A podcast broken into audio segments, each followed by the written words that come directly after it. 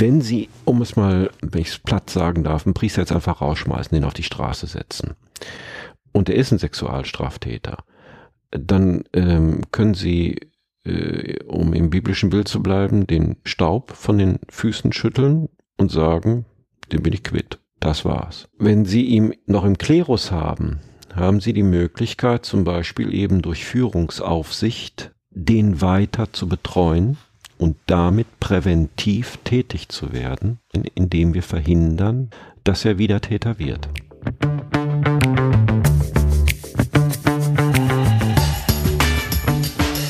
Augen auf und hingehört, der Präventionspodcast im Bistum Essen.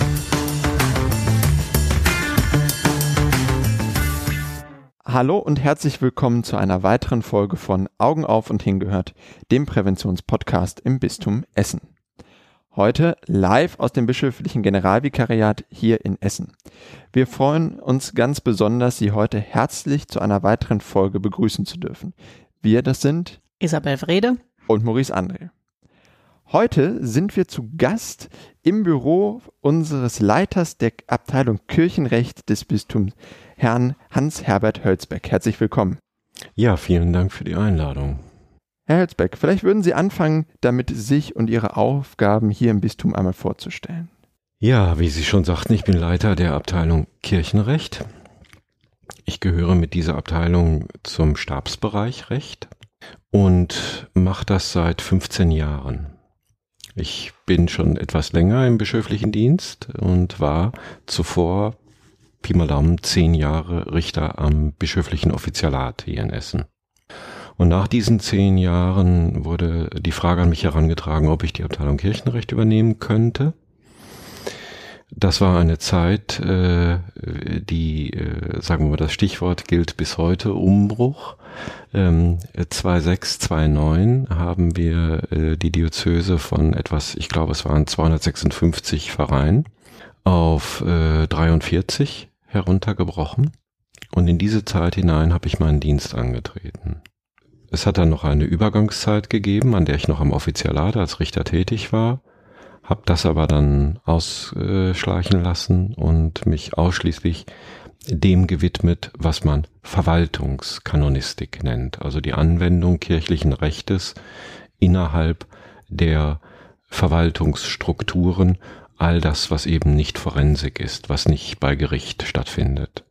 Das äh, ist äh, die Abteilung Kirchenrecht. Sie leiten die Abteilung Kirchenrecht. Ähm, da ist jetzt nicht die erste Idee, wahrscheinlich der meisten und auch Ihre nicht. Sie haben was mit dem Thema Prävention zu tun.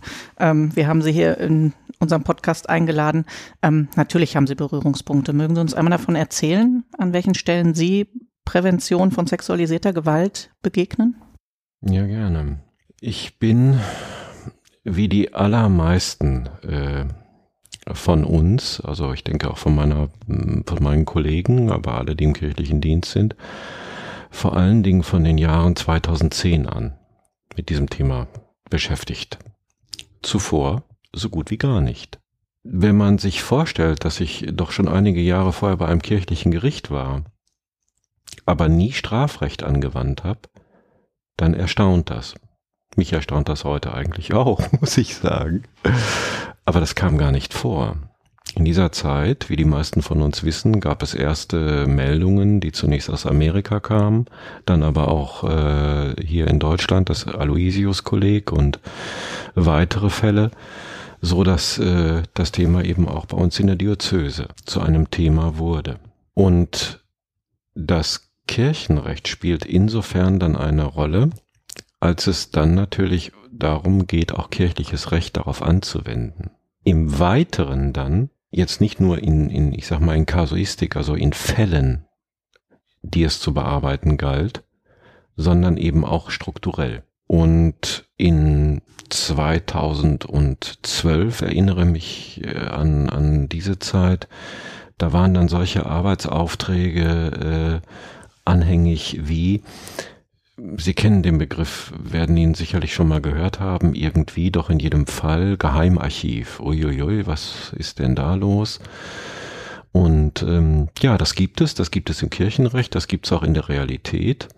Und ähm, wenn wir strukturell arbeiten, dann ist ja auch die Frage, das haben wir eben in der Diözese in der Zeit auch getan, durch die Indienstnahme einer externen Anwaltskanzlei, Akten durchsehen zu lassen.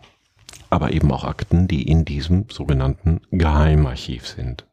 Wenn es aber so geheim ist, dann darf ja da auch keiner dran.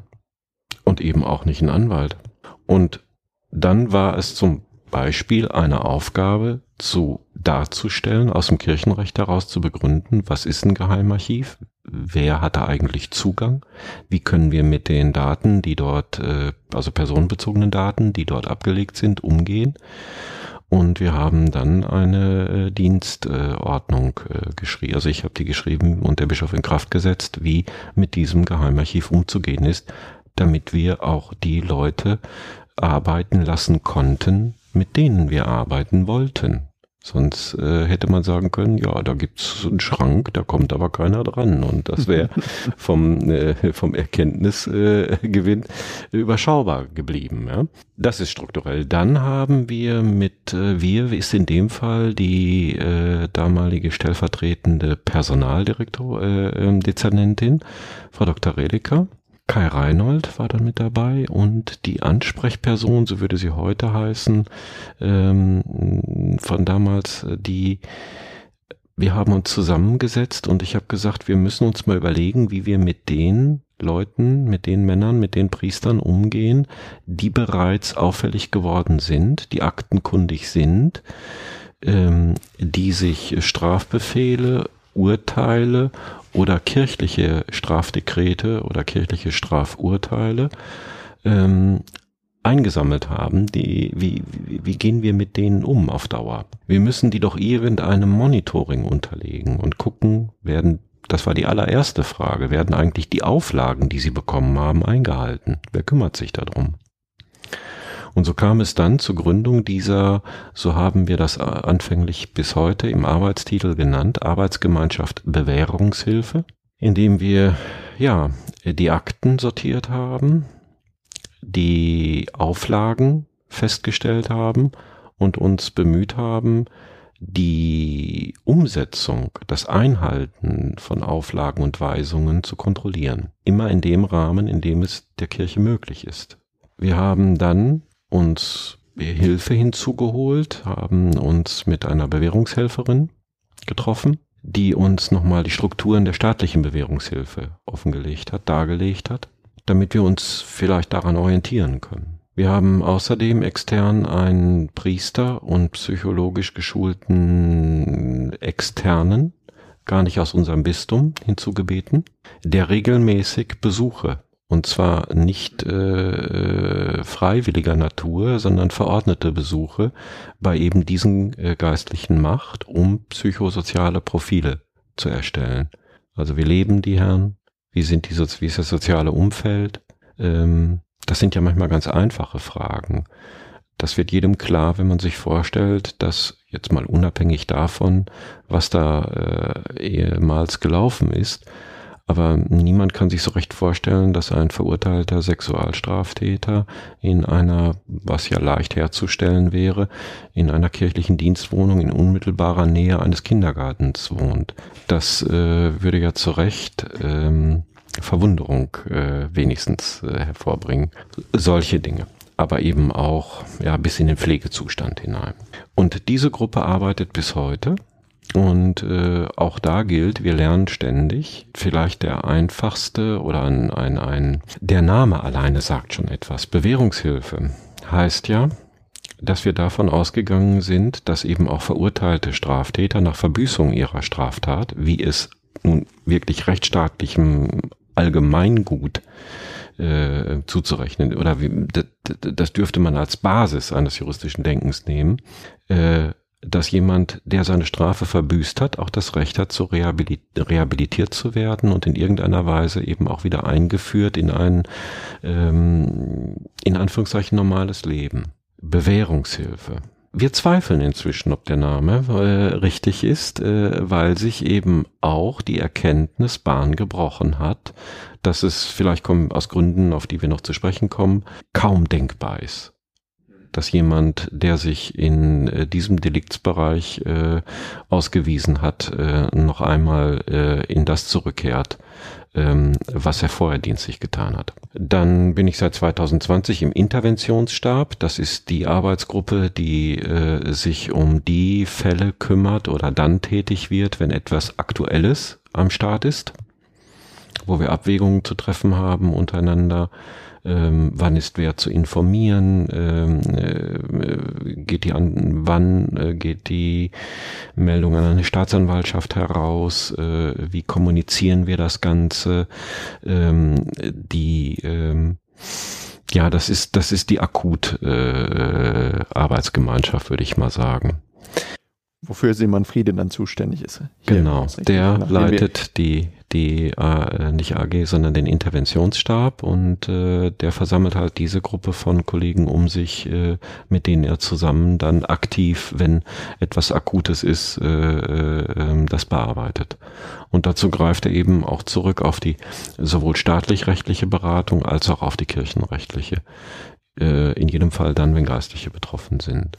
Ja, dann habe ich damit zu tun, indem ich in doch einigen Fällen inzwischen als Untersuchungsrichter vom Bischof eingesetzt wurde. Das heißt, wenn ein Fall ähm, noch nicht kirchenrechtlich bearbeitet worden ist, äh, äh, aber vielleicht kommen wir da auch noch drauf, dann wird ein innerkirchliches Ermittlungsverfahren durchgeführt.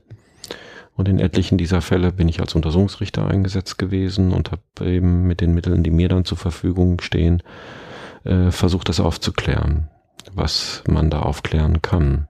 Und dann kommt hinzu die Beratung der, der äh, auch von Frau Möllenberg in der Prävention, das Erarbeiten unter anderem auch. Die Präventionsordnung ist ja auch eine ständig wachsende. Jetzt ist vor kurzem erst die ähm, äh, überarbeitete neue Fassung herausgekommen. Und dahinter stehen natürlich auch Diözesane mit, äh, Mitarbeiter, die ähm, eine solche Ordnung mm, bearbeiten, bevor sie dann als Rahmenordnung ähm, herauskommt. Und äh, ja, an der Erstellung solcher und speziell dieser Ordnung war ich auch beteiligt, sowie auch an der Verfahrensordnung. Das sind die strukturellen Dinge, die ähm, eine Rolle spielen. Und vielleicht kann man sagen, dass ich nicht der Erste bin, der für die Prävention steht, aber ich möchte doch wohl sagen, dass das, was ich tue, äh, in einigen seiner äh, Facetten auch durchaus präventiv äh, wirken kann. Das, glaube ich, könnte man doch der Abteilung Kirchenrecht so zubilligen ich denke, das wird aus den Ausführungen, die Sie jetzt gerade äh, machten, auch sehr äh, deutlich schon. Und ich finde, Sie haben ganz, ganz viele Punkte angesprochen, auf die wir auf jeden Fall jetzt dringend nochmal eingehen müssen. Ähm, ich würde aber ganz gerne grundlegend nochmal anfangen, damit das für alle, die auch diesen Podcast hören, nochmal klar ist. Heißt das, das Kirchenrecht gilt nur für geweihte Menschen, in, also Priester oder Ordensleute? Oder ähm, wäre zum Beispiel auch die Sie sprachen vorhin von einer Kita, die Erzieherin, die in der katholischen Kita arbeitet, dem Kirchenrecht an der Stelle unterstellt. Das, das äh, Kirchenrecht, ja, die Frage, ähm, die Frage wäre, was ist das Kirchenrecht? Zunächst einmal muss man sagen, es gibt ein Gesetzbuch oder ja, ein Buch, das ist einfach physisch so, es ist ein Buch, darin sind Abteilungen, äh, Kapitel, die wiederum selbst Bücher genannt werden. Das ist der Codex Juris Canonici der Kodex des kanonischen Rechtes. Der gilt für die sogenannte lateinische oder römische Kirche. Zum Beispiel für unierte Kirchen, wie die chaldäische Kirche. Eine Gemeinde haben wir in unserer Diözese, ähm, oder die syrisch-katholische Kirche oder die ukrainisch-griechisch-katholische äh, Kirche. Für die gilt äh, dieser, äh, dieses Gesetzbuch nicht. Die haben nun wiederum ein eigenes, den CCEO, den Kodex für die orientalischen Kirchen heißt er. Daraus könnte man erst oder sollte man schon mal einmal ableiten, äh, wer davon nicht äh, erfasst ist, nämlich Nicht-Katholiken. Also der CIC gilt für die katholische Kirche und das heißt für Katholiken. Nun gibt es aber auch Rechtsbeziehungen. Einfachster Fall wäre die Eheschließung, die konfessionsverschiedene Ehe. In dem Fall, ähm, in unserem Breiten alles andere als unüblich, die Heirat zwischen einem evangelischen und einem katholischen Teil. Dann sind bestimmte Rechts Vorschriften natürlich anwendbar auf den, der in Rechtsbeziehung zur katholischen Kirche tritt. Dann haben wir Diözesanrecht. Diözesanrecht heißt, der Bischof hat nach katholischem Kirchenrecht die Kompetenz, Gesetze in seiner Diözese zu erlassen. Wenn der Bischof von Essen ein Gesetz in seiner Diözese erlässt, wie zum Beispiel die Präventionsordnung, die hier Geltung hat, dann gilt die wortgleich zum Beispiel auch in Aachen und in Münster in den Diözesen. Aber nicht, weil der Bischof von Essen die in Kraft gesetzt hat, deswegen gilt sie nur in Essen der Bischof von Münster und der von Aachen, die müssen die für ihre Diözese in Kraft setzen. Wir haben also den Bereich dann des, des, ähm, des Diözesanrechtes, des bischöflichen Rechtes, das nur in seiner Diözese Wirkung entfalten kann.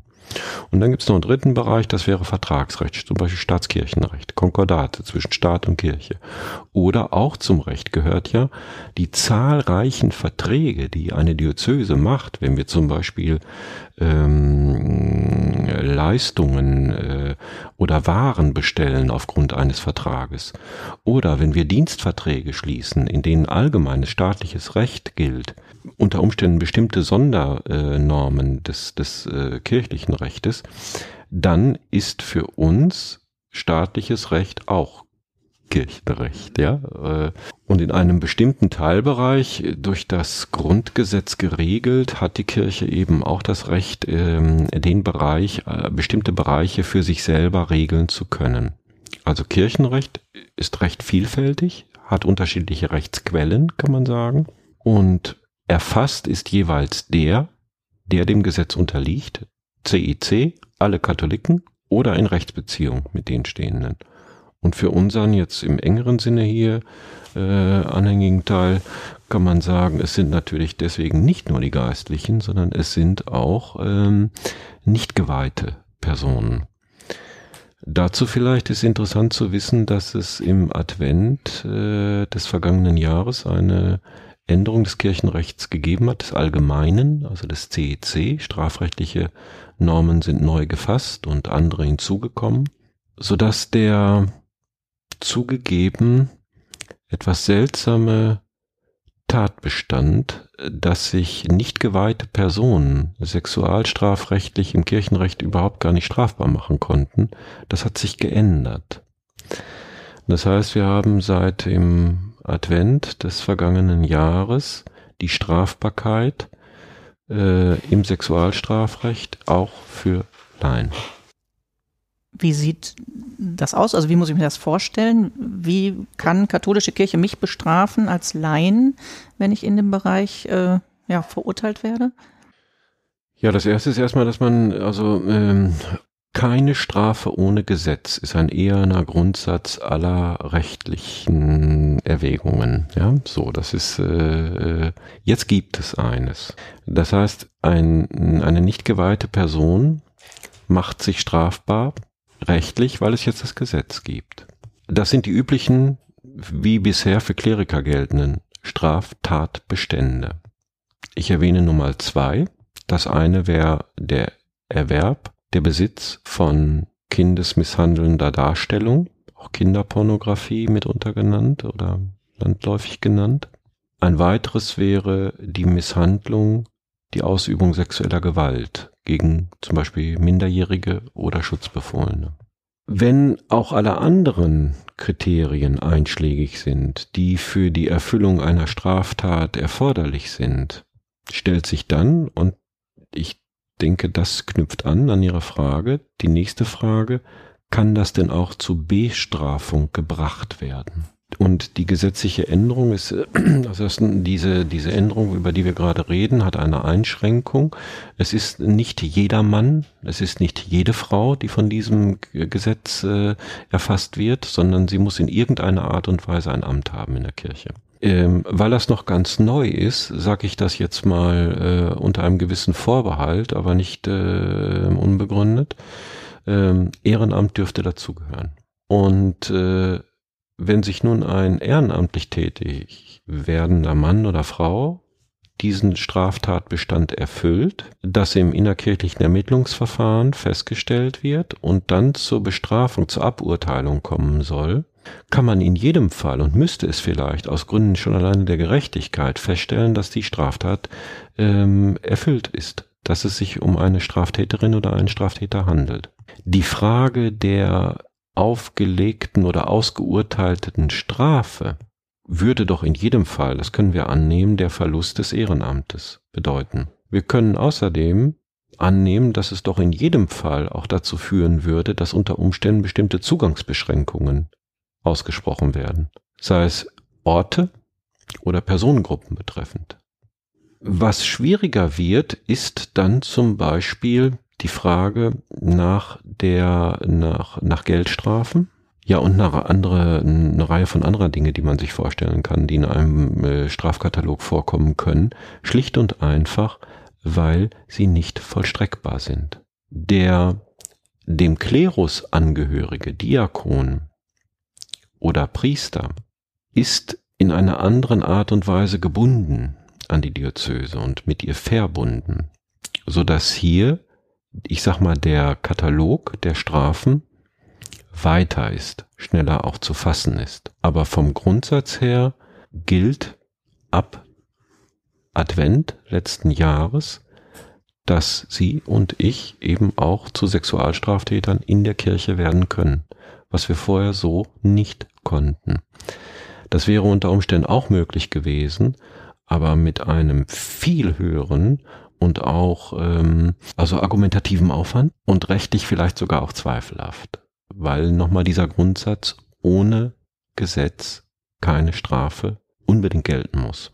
Das heißt also so diese klassischen Gefängnisstrafen oder so, die man staatsrechtlicher Seite jetzt kennt, sind es dementsprechend nicht, was aber nicht bedeutet, dass sie ähm, naja, nicht trotzdem verheerend oder einschneidend im Leben eines Menschen sein könnten. Also gehe ich mal von aus, wenn ich jetzt zum Beispiel mir vorstelle, dass jemand straffällig wird und ich dramatisiere das jetzt vielleicht ein bisschen, das äh, können Sie besser einschätzen, aber ich sag mal, aus der eigenen Gemeinde verbannt wird in dem Moment, sich niemandem da mehr richtig nähern darf, wo es vorher ein Teil des Lebens war, ist halt eine Strafe anderer Natur, aber nicht deswegen weniger stark. Ja. Also gehen Sie mal davon aus, in dem Moment, wo ich in diesem Bereich tätig werde, da ist schon alles kaputt. Da sind schon Leben kaputt. Was dann an, an juristischen Stilübungen noch nachgereicht wird, auch werden muss, das ordnet verschiedene Dinge, was einer der Hauptaufgaben von Recht überhaupt ist. Also die Vorstellung insbesondere vom Kirchenrecht ist ja oft, dass äh, ich und meine Kollegen mit dem CEC unterm Arm äh, unterwegs sind, um die Menschen, äh, äh, um ihnen Lasten aufzulegen. Ja. Das ist so ein, so ein, so ein Stück äh, auch Klischee oder Erwartung. Ähm, die Funktion einer sicherlich der Hauptfunktionen von Recht und auch in der Kirche ist, die Dinge zu ordnen. Und zwar unter uns eigentlich noch nicht mal zwischen uns und Gott. Das ist dem Recht, denke ich, nicht zugänglich. Es geht um eine, Sozi es geht um soziale Funktionen. Wer darf was? Was passiert, wenn einer etwas macht, was er nicht soll? Wer hat welche Rechte, wer hat welche Pflichten? Und wie sieht's mit Verstößen aus? Das betrifft uns untereinander. Und so klären wir unsere Beziehung als Rechtsgenossen, wenn man das mal so sagen darf. Und wenn im Fall eines Sexualdeliktes bereits der Verdacht in der Welt ist, ab dann geht es bergab. Und das, äh, das Ergebnis dann durch ein Verfahren, bis wir bei der Strafe sind und wenn wir bei der Strafe sind, das ist ordnende Natur, einordnend, das ist auch Ausdruck von Wert und Werten, die dahinter stehen aber damit machen sie eigentlich nichts wieder gut. Und Strafe zuzufügen, wenn man sich mal überlegt, was denn so äh, der, der, der Sinn von Strafe sein kann. Also im, im Kirchenrecht könnte man sagen, gibt es drei Strafzwecke. Das eine ist die Behebung eines Ärgernisses, das andere wäre die Wiederherstellung der Gerechtigkeit und die Änderung beziehungsweise Besserung des Täters. Zusammengefasst ist Strafe in der Kirche immer etwas, das zu Besserung führen soll. Übrigens ist die Wiederherstellung der Gerechtigkeit äh, durch die vorhin erwähnte Änderung des Gesetzes jetzt äh, auf Platz eins. Äh, also auch das mag vielleicht eine Bedeutung haben. Es geht tatsächlich auch um Wiederherstellung von Gerechtigkeit. Wenn Ungerechtigkeit widerfahren ist, soll durch Strafe eben auch zum Ausdruck gebracht werden, so geht es nicht. Und jetzt tun wir mal, was wir tun können, damit auch das mal klargestellt. So, wenn wir dann jemanden zur Strafe bringen, sei es jetzt im gerade erwähnten Fall, also diesen, dieser neuen Möglichkeit, dass eben auch nicht geweihte Personen äh, sich strafbar machen oder eben bei Priestern. Der Vatikan hat die Möglichkeit, zum Beispiel Haftstrafen auszuurteilen, weil er Staat ist und sein staatliches Recht anwenden kann. Eine Diözese kann Auflagen aussprechen. Das heißt, wir könnten einer Person, einem Priester insbesondere sagen, wo er sich aufzuhalten hat und wo nicht. Das gab es auch mal im etwas größeren Stil. Es gab tatsächlich noch im ausgehenden äh, 20. Jahrhundert, äh, nee, so spät nicht mehr, 1860, 70 bis an die, aber bis in diese Zeit hinein und noch darüber hinaus, die hießen zum Beispiel Demeritenanstalten, Anstalten, Demeritenanstalten. Demeritus, also von der Ehre beraubt. Und diese ihrer Ehre beraubten wurden kasaniert in Häusern und der Bischof hatte die in diesen Häusern zusammengeschlossen. Ich höre, in Amerika gibt es inzwischen Ähnliches wieder. Das heißt, man kann auch mit Zutrittsgeboten und Verboten arbeiten, man kann mit Geldstrafen arbeiten, man kann mit dem Verbot von Äußerungen was wir, was, was Standard ist inzwischen. Also das war einer der, der, der sehr früh äh, der Dinge, die äh, angewandt worden sind. Das ist äh, das Verbot der öffentlichen Zelebration, der Gottesdienstvorstand. Das ist das Verbot jeglicher Ausübung von Seelsorge. Das ist das Verbot der Mitgliedschaft in Vereinigungen, die irgendwie irgendwas mit Kinder oder Kinderschutz, Jugendschutz zu tun haben. Ähm, das ist äh, der, ähm, der Verbot, äh, das Verbot, sich zum Beispiel in Einrichtungen zu begeben, wie Schulen, Kindergärten und so weiter. Das ist mit Haftstrafe und dem, was wir von einem vom Amtsgericht bis zum Oberlandesgericht kennen, alles so ähm, nur bedingt vergleichbar aber es sind in der Tat einschneidende, schwer einschneidende, weil wenn sie einmal davon belastet sind, also auch der Täter, man, man glaubt es ja gar nicht, aber auch der Täter, dessen Leben ist auch ziemlich ramponiert und kaputt. Und äh, wenn es eben nicht diese Strafzwecke gäbe, Gott sei Dank gibt es sie, die ich gerade erwähnt habe, äh, könnte man sich in einigen Fällen, die ich gesehen habe, durchaus mit der Feststellung begnügen und sagen, kaputter kann ein Leben gar nicht sein.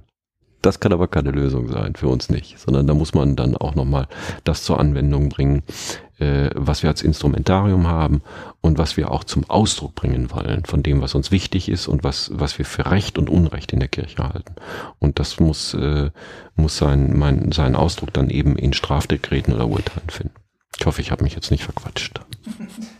glaube nicht. Alles gut. ich finde es auf jeden Fall erstmal sehr spannend. Ich, ähm, ja. Ähm, so ein kirchenrechtliches Verfahren, wie müssen wir uns das vorstellen? Also wie fängt das an? Wer ist da involviert? Ähm, welche Schritte nimmt das? Das Ganze geht damit los, dass jemand erst einmal beschuldigt wird. Es gibt einen Verdacht. Hier sind zwei Rechtsquellen einschlägig. Das eine ist unsere Verfahrensordnung als bischöfliches Gesetz und das andere ist der CEC der auf der ganzen Kirche gleich gilt. Und das verschränkt sich so ein bisschen. Es ist in der Regel so, dass dann äh, eine, äh, ähm, ein, ein Fall geschildert wird bei der unabhängigen Ansprechperson. Und das, was geschildert wird, nimmt sie zur Kenntnis, nimmt sie auf, aber sie ordnet es immer auch schon ein. Und wenn, und das ist ja der, der Regelfall, sie den Eindruck hat, das ist eine Straftat, die da begangen worden ist, informiert sie den Bischof, das sowieso, unter Umständen berät sie sich noch mit dem ihr zur Verfügung stehenden Stab, aber dann wird der Bischof informiert, der Bischof informiert den äh, Interventionskreis über diese Meldung und erwartet eine Stellungnahme dazu. Und wenn nur der Anfangsverdacht, es gibt ja unterschiedliche Grade von Verdacht, Ja, also und für uns reicht ein erster, eben, um, um es mal eben nicht in der klassischen Ausdrucksweise der Juristerei zu sagen, ein erster Hinweis. Der reicht aus, dass wir die Staatsanwaltschaft informieren. Und das wird bei uns in aller Regel abgewartet. Aus folgendem Grund. Die Staatsanwaltschaft macht ihren Job für und gegen den Beschuldigten. Die prüfen wirklich für und wieder. Das, das äh, ist deren gesetzliche Aufgabe. Und da funken wir nicht rein. Wenn wir vorher äh, Nachrichten herausgeben würden an den ähm, Beschuldigten oder sonst wie äh, trommeln, könnte das die Ermittlungen beeinträchtigen. Das ist aber gar nicht in unserem Sinne. Kann es gar nicht sein. Wenn das dann abgeschlossen ist, dieses Verfahren, ganz oft, weil es wird es eingestellt, weil die ähm, zur Sprache gebrachten Taten zu lange zurückliegen, verjährt sind, Strafverfolgung eingetreten ist. Oder in seltenen Fällen auch nicht. Dann warten wir das weitere Verfahren ab. Wenn das dann zum Abschluss gekommen ist, haben wir in der Regel auch schon eine Erkenntnis zu gewinnen, nämlich über die Akten. Dann ernennt der Bischof einen Untersuchungsrichter. Das richtet sich dann jetzt nach dem allgemeinen Kirchenrecht. Und da heißt es, wenn der Bischof wenigstens die ungefähre Ahnung hat, es könnte ein, ein, ein Delikt verwirklicht sein, dann ernennt, muss er ein, ein Voruntersuchungsverfahren einrichten. Voruntersuchungsverfahren, weil es vor dem eigentlichen Verfahren liegt. Das ist ein innerkirchliches äh, Ermittlungsverfahren. Dieser Untersuchungsrichter arbeitet dann ähnlich wie die Staatsanwaltschaft. Das heißt, Gibt es zum Beispiel schon eine Geheimakte? Gibt es eine Personalakte? Haben wir Unterlagen aus dem staatlichen Ermittlungsverfahren oder dem abgeschlossenen Gerichtsverfahren, das sich darauf aufgesetzt hat? Dann werden die Opferzeugen oder der Opferzeuge, die Opferzeugin, je nachdem, auch gebeten, eine Aussage zu machen. Dann muss man sich überlegen, ob man das überhaupt will, denn ein Thema, das ich glaube, noch nicht abschließend bearbeitet ist, wo wir noch nicht genau wissen, was wirklich äh, ähm, das Allerbeste ist. Ähm, das ist ja das Stichwort Retraumatisierung. Und solche Gespräche stehen ja durchaus in dem Verdacht, so etwas bewirken zu können. Andererseits ist man aber auch an Aufklärung interessiert. Also man muss gut abwägen. Man kann sich dann aber auch manchmal behelfen, indem man zum Beispiel das Protokoll das gefertigt worden ist, vom Gespräch mit der unabhängigen Ansprechperson zu den Akten nimmt und sich erklären lässt, dass man dieses Protokoll sich zu eigen macht. Also man bittet den Opferzeugen, äh, das nochmal anzugucken und zu sagen, ist es das, was sie wirklich sagen wollen, stellt vielleicht noch äh, ein paar Spezialfragen, die sie, ähm, wie man das so nennt, ermittlungstechnisch sinnvoll sein könnten. Und äh, es geht ja auch um Entlastendes. Ja? Also sich ein breites Bild zu verschaffen, ist schon die Herausforderung dieses, äh, dieser Aufgabe. Dann kommt der Beschuldigte. Der Beschuldigte kann genauso übrigens wie der Opferzeuge oder die Opferzeugin auch, kann noch einen Rechtsbeistand beiziehen. Kann die Aussage auch verweigern. Im Ganzen wie zu einzelnen Fragen. Und dann kommt es ein bisschen auf die Finesse des Untersuchungsrichters an. Wie komme ich an Informationen? Und diese Informationen zu bekommen ist nicht ganz leicht, weil ich habe die Schweizer Gerade nicht zur Verfügung. Ja? ich kann dann äh, ähm, äh, keine Zwangsmittel äh, ähm, äh, an den Tag legen. Aber es gibt im Kirchenrecht so, ich nenne das jetzt mal Beweisregel. Es gibt äh, die, äh, die Regel, dass als bewiesen gilt, was in Urkunden zu finden ist, wenn etwas beurkundet ist. Ein Geständnis könnte auch ein, äh, eine, ein, äh, eine Frage beweisen, eine Rechtsfrage beweisen oder eine Tat beweisen mit einem gewissen Vorbehalt. Denn Geständnis könnte ja auch nur ein Teilgeständnis sein, weil man anderes verschweigen will. So, und diese Rechte, diese, diese Auslegungsregel von Beweisen, diese, auf die ich jetzt gerade rekurriere, die besagt, dass man eine Schlussfolgerung. Und das ist ja äh, in der Juristerei äh, das tägliche Brot. Also keiner von uns stand ja daneben und hat gesehen. Und selbst wenn er es gesehen hätte, kann man ja, wenn man kritisch genug ist, auch nochmal fragen, bist du denn sicher, was du gesehen hast? Äh, das trifft auch den Untersuchungsrichter, wenn es so gewesen wäre. Ähm, diese Beweisregel sagt nun, dass Schlussfolgerungen nur getroffen werden dürfen aus sicher, sicher feststehenden Indizien, Umständen. Also wenn ich sage, dass eine bestimmte Tat hat im Schlafzimmer der Dienstwohnung des X stattgefunden. Und die Dienstwohnung war meinetwegen, soll gewesen sein in einer bestimmten Einrichtung.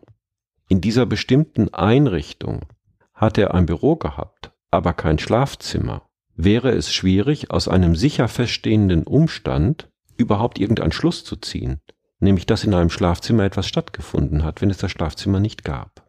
Umgekehrt geht's aber genauso. Also wenn Sie die Umstände, die Tatumstände, wie Lokalitäten, Zeitabläufe, Erinnerungen, die auf bestimmte Daten hinweisen, wenn Sie das alles einsammeln und das als sicher feststehend haben, dann ist es umso leichter, naja, leicht ist in dem Zusammenhang, glaube ich, gar nicht das richtige Wort, aber dann ist es überhaupt erst möglich, daraus etwas zu schlussfolgern, was im Kern behauptet wird. So, und das ist dann Teil des, das ist äh, die Sache des Untersuchungsrichters, eben diese Dinge zu sammeln, zu sammeln, zu fragen, was bekomme ich an Umständen und Indizien nachgewiesen, denn nicht jeder gesteht. Und Sexualstraftäter in der Regel gestehen gar nichts, außer das, was man ihnen nachweist. Das ist ganz, ganz oft so. Dann wird ein Bericht, ein abschließender Bericht gefertigt, der wird dem Bischof vorgelegt. Der Bischof verfasst daraufhin einen eigenen kurzen Bericht, das nennen wir Votum. Und die Akten zu diesem Verfahren, also das, was an Material angefallen ist, sowie der Bericht des Untersuchungsrichters und das Votum des Bischofs werden bei Priestern an die Glaubenskongregation geschickt. Die hat die umfassende Autorität, die umfassende ähm, Fakultät, also das Recht, über diese Fälle, wenn wir jetzt über speziell eben über Missbrauchstaten von Klerikern, von Priestern reden, äh, der Sache nach wie auch dem Verfahren nach zu beurteilen. Das heißt, die bekommen die Akte, die werden dort in der sogenannten Disziplinarabteilung geprüft und dann schreibt die Glaubenskongregation an den Bischof zurück. Das ist immer so ein bisschen so eine gestellte Sprache, aber im Kern ist es immer klar, was sie meinen. Und äh, die Möglichkeiten, die wir kennen, die schreiben zurück, es soll ein Prozess, ein Strafprozess eröffnet werden. Dann äußern die sich nicht dazu, war das oder nicht. Also man hat natürlich alleine durch diese Nachricht schon den Hinweis, es, äh, äh, das kann zur Anklage kommen. Das ist ja bei staatlichen Gerichten auch so. Wenn eine Klage überhaupt zugelassen wird, dann äh, geht das Gericht davon aus, es könnte zur Verurteilung kommen. Andernfalls wird das Verfahren ja nicht angenommen. Ja, und dann äh, wird es einem kirchlichen Gericht zugewiesen. Das kann die Glaubenskongregation auch selber tun. Die kann sagen, das wird in Freiburg verhandelt oder in Köln oder in Münster. Oder sie tun es nicht, dann ist es immer das Gericht, was dem, was dem Recht oder dem Gesetz nach zuständig ist. Das wäre für uns Münster. Kommt aber nicht so oft vor. Also richtige äh, Strafprozesse mit mehreren Richtern, mit äh, Anwaltszwang, ähm, ist doch die Ausnahme, kann man vielleicht nicht sagen, aber es ist eher selten. Was weitaus häufiger ist, dass die Antwort aus Rom zurückkommt, jetzt machen Sie mal ein äh, administratives Strafverfahren. Das ist ungefähr dem vergleichbar, was man im staatlichen Recht mit einem Strafbefehl meint. Das heißt, hier wird dann konkret der Bischof ermächtigt, einen Strafbefehl, also ein Dekret, einen Bescheid auszufertigen, mit dem dem Beschuldigten Strafen Auflagen, Bußen und was der schönen Dinge mehr sind, auferlegt wird. Dazu muss er auch bestimmte Formalia einhalten. Er ist gehalten, zwei äh, Beisitzer zu haben, die aber ähm, nicht mitentscheiden, sondern ihn beraten.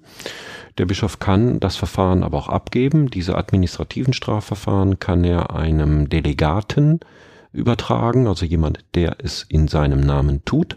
Das sollte jemand sein, der von Kirchenrecht was versteht. Es gibt ein Verteidigungsrecht, bevor ein solches Dekret ausgefertigt wird und auch nach der Ausfertigung des Dekretes besteht für den äh, dann mit dem Dekret Belasteten die Möglichkeit, äh, Rechtsmittel dagegen einzulegen. Die dritte Möglichkeit ist, äh, das wäre dann die ganz kleine Packung, Äh, dann schreibt Rom zurück, äh, ja, sinngemäß, ist ein minderschwerer Fall oder lässt sich so gar nicht beweisen. Machen sie Auflagen zum Kinder- und Jugendschutz, um alle Vorsichtsmaßnahmen äh, ergriffen zu haben. Aber mit Strafe ist da nichts. Und dann wird halt kein Strafdekret, sondern ein Disziplinardekret verfasst, in dem dann eben der hier aller Wahrscheinlichkeit nach schuldig gewordene aber eben nicht zu bestrafende, ich sag mal, in besondere Obhut gestellt wird. So, das sind so die äh, äh, der Ablauf eines Voruntersuchungsverfahrens. Manchmal hat man auch Zeugen, manchmal muss man ein bisschen unterwegs sein, sich was angucken. Das ist äh, eine Aufgabe, die fachlich durchaus wirklich herausfordernd ist, weil wir im Kirchenrecht in diesem Bereich, wie fast in allen Bereichen des Kirchenrechtes, weiß Gott nicht, äh, den umfangreichen Normenbestand haben, den das äh, staatliche Recht kennt und deswegen mit der Anwendung von Prinzipien arbeiten müssen. Es ist äh, einfach die Kreativität ist da nochmal anders gefragt, aber eben auch die Rechtstreue. Also man kann jetzt auch nicht sagen, nur weil es weniger Normen gibt, äh, äh, das kann ja nicht zur Willkür führen. Also so gesehen ist es fachlich durchaus eine interessante Tätigkeit, aber sie hat eben auch, wie Sie sich vorstellen können, andere Seiten in, in der Presse der letzten Jahre hat man immer mal wieder äh, gelesen, dass es ähm, ganz speziell einen Priester gibt, der wieder hier hingezogen ist auf äh, das Gebiet des Bistums und äh, selber aber ein, wenn ich mich richtig erinnere, verurteilter Straftäter in diesem Bereich ist. Da wäre dann ja so eine Anwendung eines, eines bischöflichen Dekretes ähm, wahrscheinlich vonnöten gewesen oder wurde sogar veranlasst an der Stelle.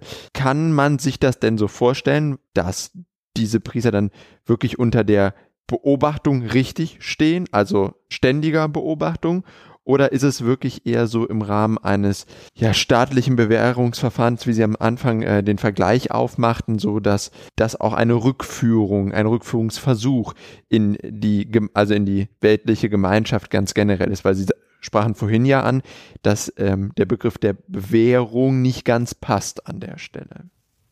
Ja, für mich nicht mehr. Und das ist ein, ein, eine echte Problematik.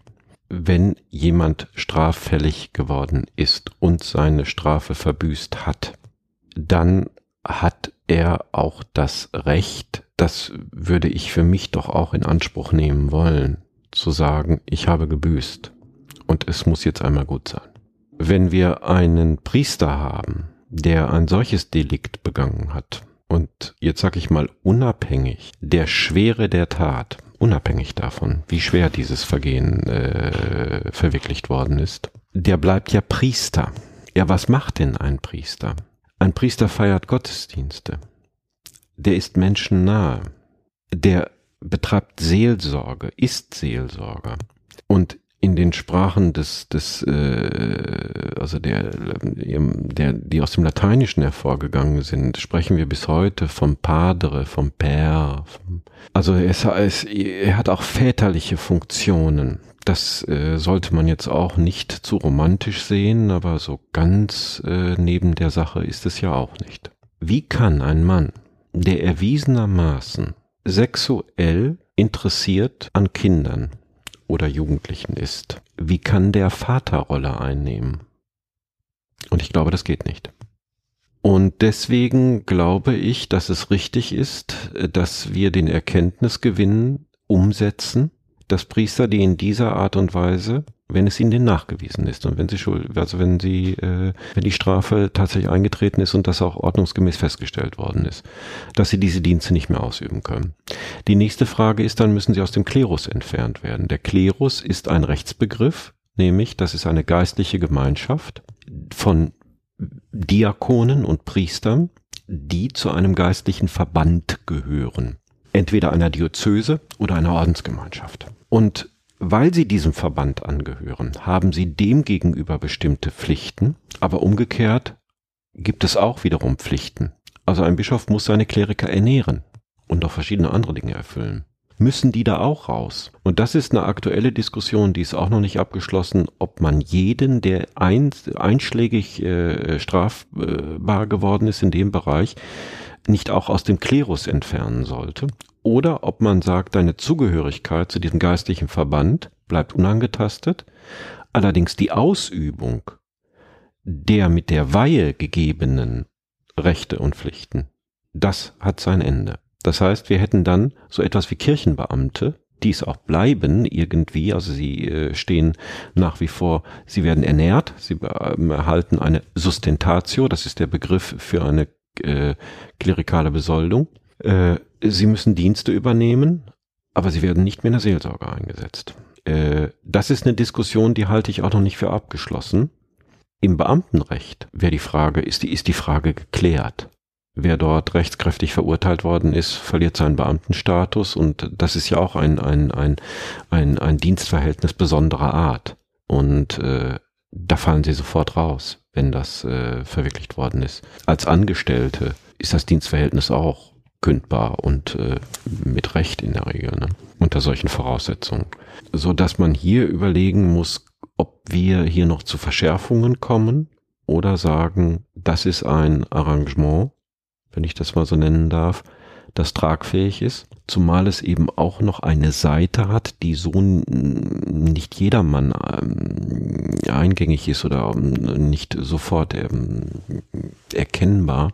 Wenn Sie, um es mal, wenn ich es platt sagen darf, einen Priester jetzt einfach rausschmeißen, den auf die Straße setzen und er ist ein Sexualstraftäter, dann ähm, können Sie, äh, um im biblischen Bild zu bleiben, den Staub von den Füßen schütteln und sagen, den bin ich quitt. Das war's. Wenn Sie ihn noch im Klerus haben, haben Sie die Möglichkeit, zum Beispiel eben durch Führungsaufsicht, das ist das, was wir in dieser AG Bewährung machen, mit den Mitteln, die wir haben, den weiter zu betreuen und damit präventiv tätig zu werden und zu sein, indem wir verhindern, mit den Mitteln, die wir haben, dass er wieder Täter wird.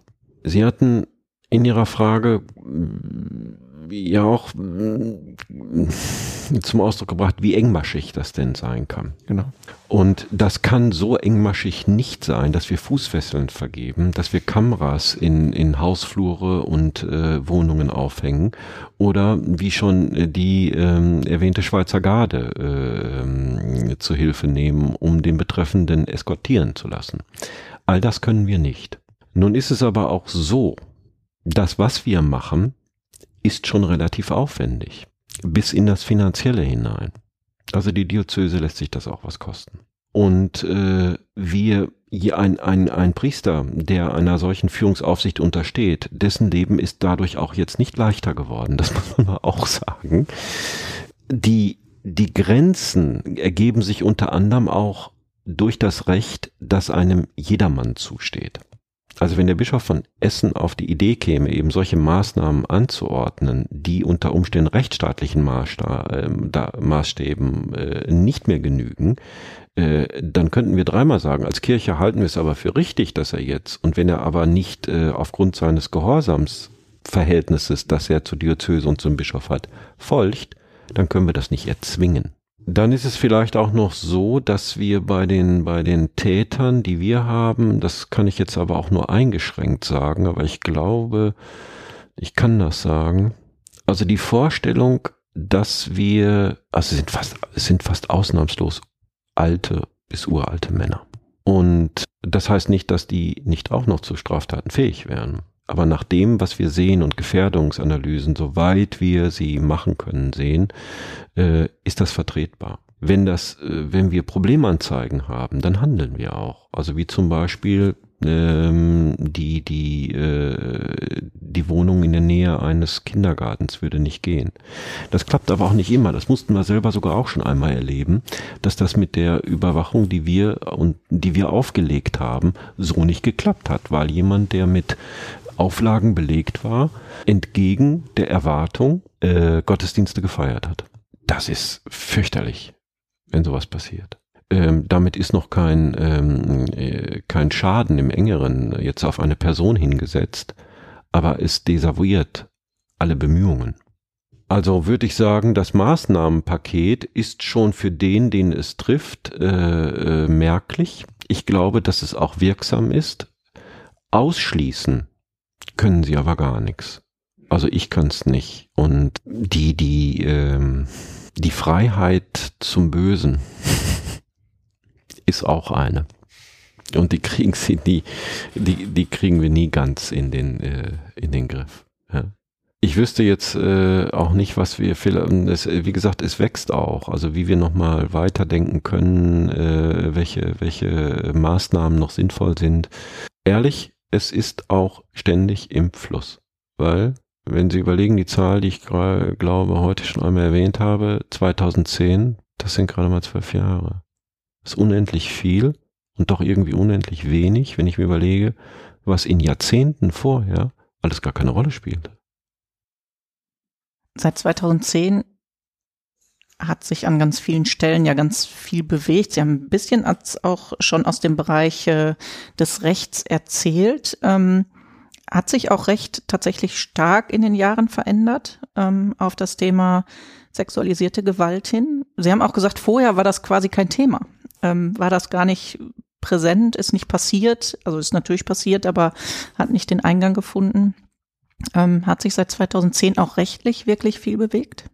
Ja, also das geltende Gesetzbuch, dieser schon erwähnte Codex Juris Canonici von 1983, ist die Frucht von unendlich viel Arbeit und Kommissionen, die das Vorgängergesetzbuch, den Codex Juris Canonici von 1917, adaptiert haben auf die neue Lage nach dem Zweiten Vatikanischen Konzil. Wer aber weiß, dass das 1964 war in der Ecke, der weiß, es hat eine Zeit lang gedauert, bis das mal so gekommen ist. Aber immerhin 1983 gab es dieses neue Kirchenrecht. In dem alten, in diesem 17er, war das äh, Sexualstrafrecht durchaus differenzierter. Es ist aber schon zu Zeiten, in denen der 17er noch galt, nicht angewendet worden. Das hat ganz unterschiedliche Gründe. Ich nenne mal ein Beispiel. Also es gibt eine Bestimmung, die zum Beispiel Homosexualität unter Klerikern grundsätzlich unter Strafe stellt. Wer hätte denn meinetwegen in den 70er Jahren einen Priester, der dann mal auffällig wird, jetzt ohne dass es um Missbrauch ginge, sei es äh, Minderjährige betreffend oder Schutzbefohlen oder sonst was, der schlicht und einfach auffällig geworden ist, weil er seiner gleichgeschlechtlichen Neigung nachgegangen ist.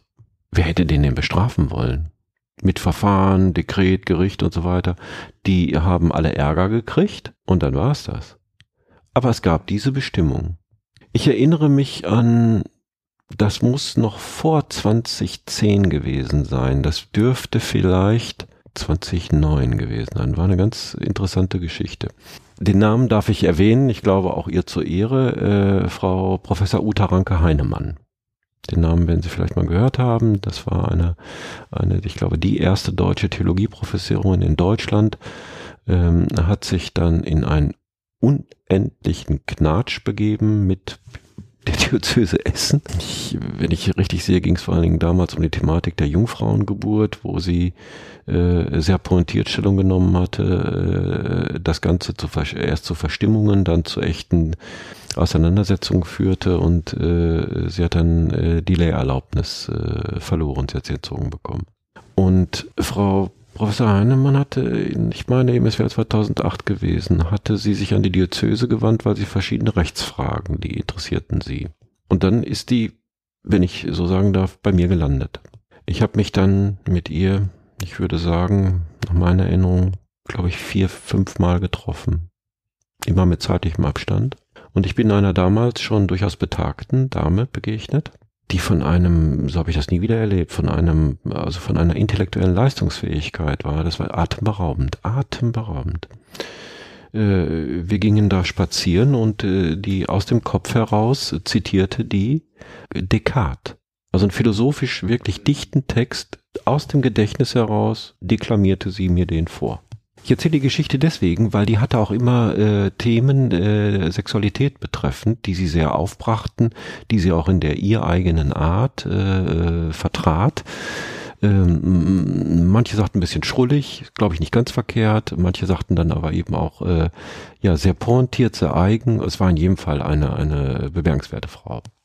Und die erzählte mir irgendwann in einem dieser Gespräche, ne, und dann gibt es ja dieses, dieses Geheimprozessverfahren. Ich sage, Frau Professor, was soll das denn sein für ein Geheimprozessverfahren? Ich wusste wirklich nichts von. Ja, Crimen sollicitudines. Ich sag, das, wenn es ein Gerichts, wenn es eine Gerichtsordnung, eine Verfahrensordnung geben dann würde ich die kennen. Nein, das ist so und so.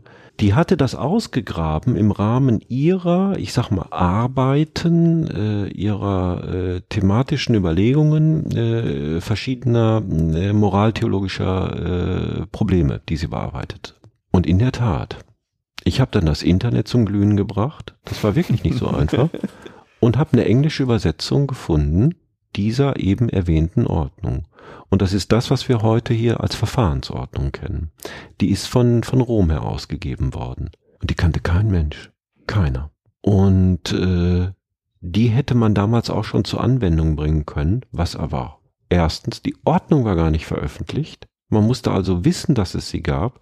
Die meisten, ich glaube, kaum einer wusste es. Die Bischöfe werden es wohl in der Regel auch nicht gewusst haben. Und die zur Anwendung zu bringen, habe ich dann beim Überfliegen dieser Ordnung mal gedacht, wäre auch nicht einfach gewesen, weil hoch, hoch, geheim, geheim, geheim und äh, also äh, bis in die Skurrilität hinein. So, und dann kommt der 83er und der 83er setzt nun das Zweite Vatikanische Konzil um. Und da wird vieles neu, äh, neu angesehen. Und das Strafrecht verliert an Bedeutung, weil wir das, den, den Glauben in den Mittelpunkt stellen, die Communio, die Gemeinschaft der Gläubigen, weil wir die geistlichen Güter und Werte in den Mittelpunkt stellen und sich das auch im Recht wiederfindet.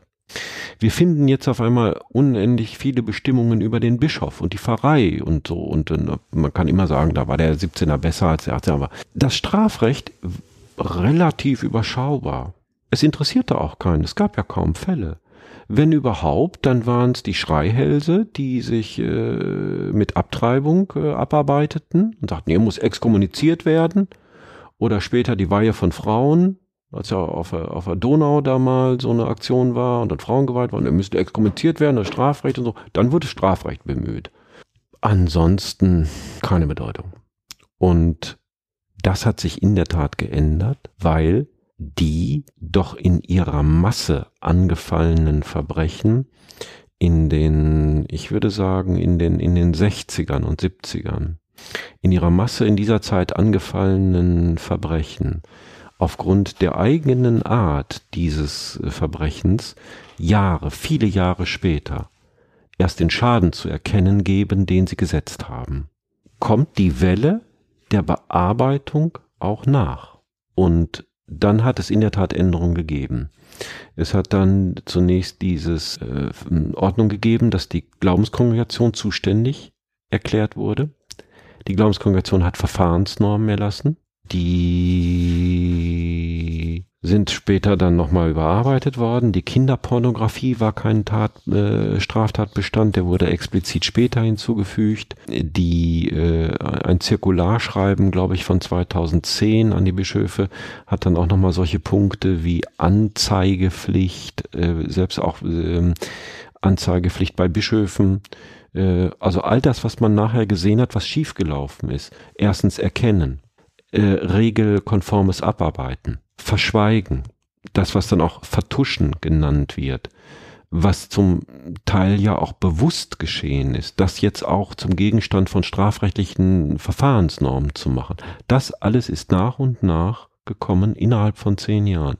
Da hat es mehrere Novellen gegeben, so würde ich das mal nennen, oder auch Verschärfungen, die nie alle, das, um es gleich vorweg zu sagen, nie alle zufriedenstellen können. Ein Beispiel, warum das nicht so sein kann, ist nur ein Begriff. Nach wie vor werden diese jetzt über die äh, Verbrechen, über die wir hier heute gesprochen haben und sprechen, nämlich die Sexualstrafdelikte, werden im Kirchenrecht Verbrechen gegen das sechste Gebot genannt. Wer das sechste Gebot kennt, weiß, da geht es um Ehebruch. Daraus folgt, das sagt auch mein akademischer Lehrer Lüdecke, durchaus eben auch mit Recht, dann wäre ja nur betroffen, was mit Ehebruch zu tun hat. Und das haben wir beim Missbrauch, bei Ausübung sexueller Gewalt gegen Kinder, bei einem Priester, der nicht verheiratet ist, ja nun bestimmt nicht. Und wenn man dann eben noch die strafrechtliche, das Prinzip kennt, dass, wie ich es vorhin auch schon erwähnte, nämlich ohne Norm keine Strafe, dann fragt man sich, was willst du denn da machen? Kannst du gar nicht anwenden. Und das sind dann so, so, so Spezialja des Kirchenrechtes, wo dieser Begriff, wie er sich auch im Katechismus findet, ein gefestigter, wenn auch ein unbestimmter, es gibt also im Recht, nicht nur im kirchlichen Recht, aber da gibt es sie häufig, man nennt das unbestimmte Rechtsbegriffe. Äh, nur weil sie unbestimmt sind, heißt es nicht, dass sie nichts bedeuten. Die haben ihre Bedeutung erlangt, die haben eine Tradition und sie erlauben eben unter Umständen auch etwas weiter Sachverhalte darunter zu fassen, als wenn ich jetzt einen sehr engmaschigen Katalog hatte. Aber im staatlichen Recht wäre es nicht denkbar, zum Beispiel im StGB es bei der Überschrift zu belassen, äh, Delikte gegen die sexuelle Selbstbestimmung. Und dann weiß man schon, was gemeint ist. Das, das wäre für einen Strafrechtler im Staat äh, so nicht denkbar. Und wir haben ja auch hier in, äh, auch differenziertere Ta äh, Straftatbestände, aber es sind im Oberbegriff contra sextrum gegen das sechste Gebot. So, und das kann ich zufriedenstellen. Wenn wir in der Diskussion mit äh, Kollegen sind oder mit, mit, mit der Gesellschaft, dann müssen wir das erklären. Wir können aber, glaube ich, nicht immer hoffen, dass das äh, auch äh verstanden wird oder äh, angenommen werden kann, ähm, mit welcher Sprache, mit welchen Denkoperationen wir da unterwegs sind. Wobei ganz viele schon sehr ähnlich sind aber eben da kommt es dann auch mal an Grenzen, wo man sagt, das ist, äh, also ihr mit euer Kirchenrecht.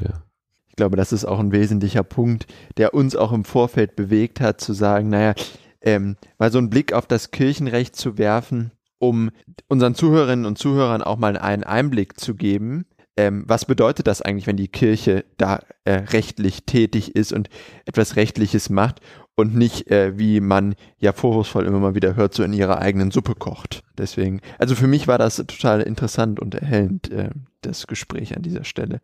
Also ein Konkurrenzverhältnis ist es bestimmt nicht. Das glaube ich doch wohl sagen zu dürfen. Ich sagte vorhin schon aus praktischen Erwägungen alleine, wenn wir zum Beispiel staatsanwaltliche, polizeiliche Ermittlungen haben, halten wir die Füße aber sowas von still, weil alles andere wäre gegen unsere eigenen Interessen. Das Aufnehmen und Durchführen und das Anwenden kirchlichen Rechtes sind wir uns selber aber schuldig, weil wir ein Recht haben, das nochmal die Dinge untereinander ordnet und dann soll das eben auch gelten. Es richtet sich nicht gegen die staatliche Gewalt, es ist auch nicht ein Sonderfall von Scharia-Recht, ja, sondern es ist im Übrigen historisch die Rechtskultur in Europa ist aus dem Kirchenrecht hervorgegangen und hat sich dann erst differenziert zwischen ausdrücklich kirchlichem Recht und diesen Überschneidungen und dem ausdrücklich staatlichen Recht. Also, wenn Sie sich äh, vorstellen, das äh, Katasterrecht vollkommen kirchlich und ist vom Staat so übernommen worden und die Kirchen, die, die, die, die Pfarrer waren Ersatz, wie heißen die denn, Rechtspfleger, weil die die Kataster führten erst unter Napoleon äh, kommt es zu einer, ich sag mal, äh, eigenen, zu einem eigenen Eherecht. Aber wir könnten noch viel, viel, viel weiter und viel tiefer zurückgehen. Bis ins römische Recht, aus dem sich ja das Kirchenrecht im Wesentlichen dann bedient hat. Mit einigen Quellen, aber auch ins, ins germanische Recht. Das ist die Rechtstradition zunächst einmal der Kirche gewesen. Darauf fußt das, das staatliche Recht, wie wir es kennen.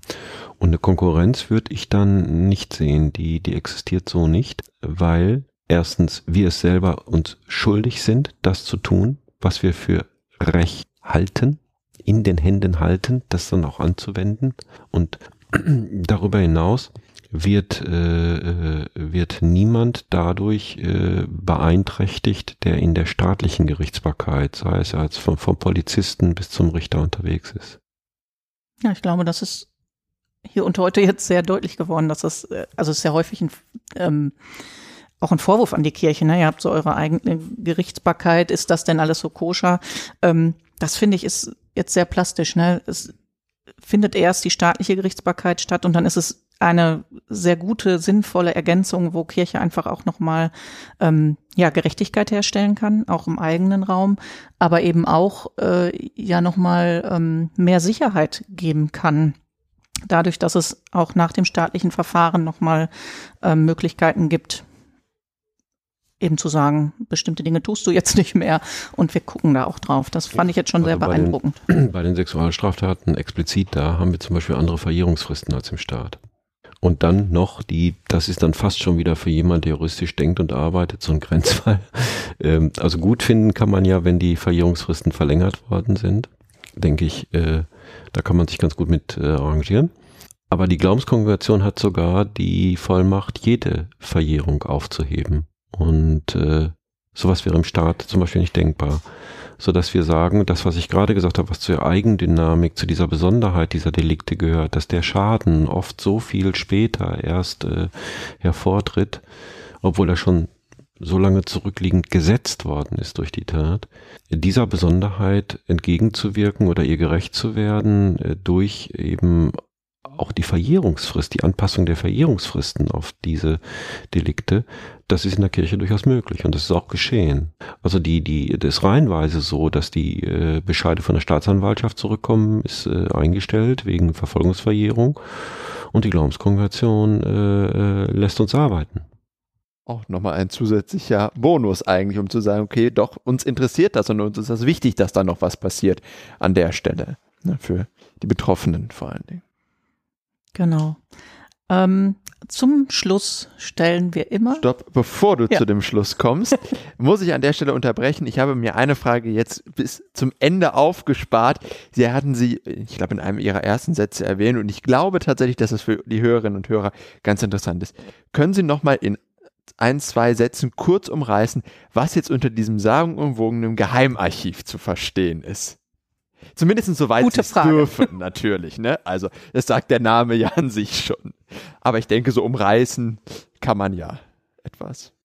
Also, wenn ich jetzt sagen würde, das hat was mit Datenschutz zu tun, dann leben wir in einer Zeit, in der ganz viele Menschen sofort glauben würden, sie hätten jetzt verstanden, was ich gesagt habe.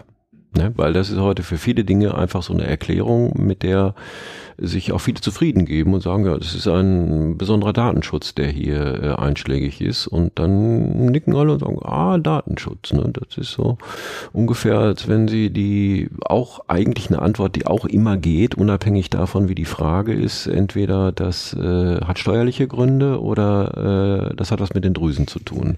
Damit können Sie eigentlich jede Frage immer beantworten. Und jeder meint, ja, muss so sein. Also Geheimarchiv hat in der Tat was mit Datenschutz zu tun. Ähm, das ist ein, ein äh, dem, äh, nach dem Kirchenrecht dem Bischof vorbehaltenes Archiv, in das er in unserem Zusammenhang unter anderem auch Akten ablegen soll, die, wie es in der deutschen Übersetzung des lateinischen urschriftlichen Kodex heißt, Sittlichkeitsvergehen, äh, ähm, die sollen dort archiviert werden. Die waren also nach der Geheimaktenvorschrift, nach dem CEC, e nicht in die Personalakte abzuheften, sondern dort. Und was der Bischof noch in besonderer Weise als anderen nicht zugänglich einstuft. Das könnten zum Beispiel politische Dinge sein. Wenn wir uns eine Diözese vorstellen, die in politisch prekären Situationen, in einer prekären, prekären Situation sich befindet, gibt es vielleicht Vorgänge, schriftliche Vorgänge, die Sie nicht im allgemeinen Archiv wissen wollen.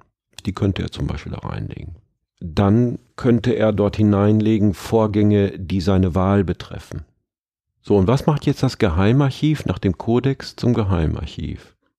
Eigentlich bei genauer Betrachtung der gesetzlichen Bestimmungen nur eins. Es gibt nur einen, der den Zugang hat. Das ist der Bischof. Das ist das Geheime daran. Das heißt aber umgekehrt, dass der Bischof, wenn er der Einzige ist, der die Dinge dort hinein verfügt und hinaus verfügen kann, auch derjenige ist, der anderen sagen kann, ich erlaube dir den Zutritt in diesem Ausmaß oder in diesem Umfang. Unter Wahrung der jeweiligen Schutzgüter.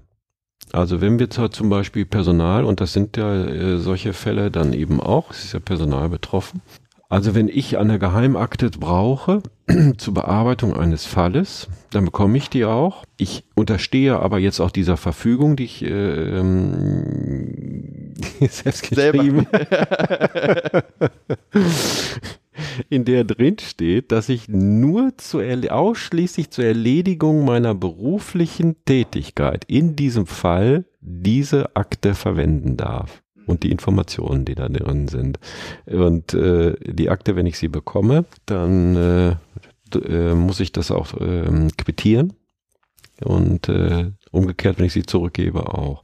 Also das ist das Geheimarchiv und äh, das Sagenumwobene daran ist eigentlich nur ähm, der Datenschutz. Es ist ein extrem hoher Datenschutz, nämlich es gibt hier nur einen Zugangsberechtigten. Aber nochmal, der hat dann auch die Möglichkeit zu sagen, ich mache diesen Zugang, zu, also ich ermögliche den Zugang anderen in bestimmter Art und Weise, in bestimmten Umfang.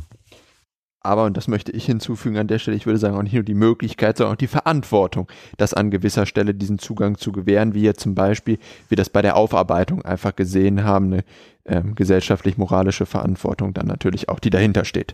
Ganz genau. Das waren die Argumente, die damals auch, als ich das, äh, als wir das bearbeitet haben, äh, gewogen worden sind, abgewogen worden sind, nämlich äh, die Verantwortung zum Beispiel zum Thema Aufarbeitung, also systematische Fragen, aber auch zum Beispiel individuell betrachtet, äh, ein, äh, gibt es etwas im Geheimarchiv an Akten, das zum Beispiel jemand entlastet oder das zu einer Verurteilung führen könnte, dann hat der Bischof nur alleine aufgrund des Umstandes, dass er der Einzige ist, der Zugang zu diesem Archiv hat, nicht das Recht, äh, einem Belasteten sein Entlastungsmaterial zu verweigern oder um oder umgekehrt jemanden, der verdächtig ist, zu schützen, dadurch, dass er es nicht in das Verfahren hineingibt, das zur Klärung dieser Sache zuständig ist. Jetzt aber. So, jetzt versuche ich mich nochmal mit der letzten Frage. genau. Ähm, ja, unsere letzte Frage ist eigentlich immer, was wünschen Sie der Präventions- und Interventionsarbeit ähm, generell und im Bistum Essen für die Zukunft? Ich würde das jetzt nochmal ähm, so ein bisschen präzisieren. Was wünschen Sie sich, was vor allem auch im rechtlichen Bereich ähm, noch passieren soll. Also ich will das nicht zu fromm machen, möchte aber doch sagen, was ich auch wirklich denke. Also bin ich wirklich von überzeugt.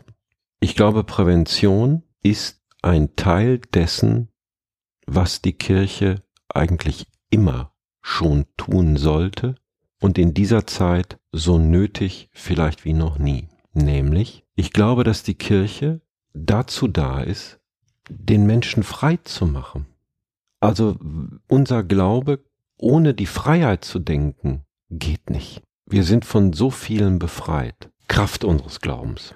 Und diese Freiheitsräume zu ermöglichen und auch zu schützen, das ist die Aufgabe der Kirche in dieser Zeit. Und weil wir über Jahrzehnte auch einen Milieuwechsel haben, weil wir in einer anderen Welt leben als unsere Eltern, und ich heute, ich heute schon in einer anderen Welt lebe als noch vor 20, 30 Jahren.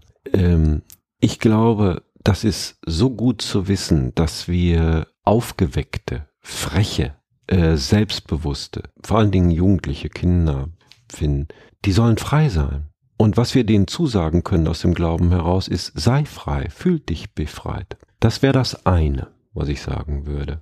Dass unser Glaube immer dazu führen sollte, dass wir uns frei und damit letztendlich auch etwas glücklicher fühlen dürfen.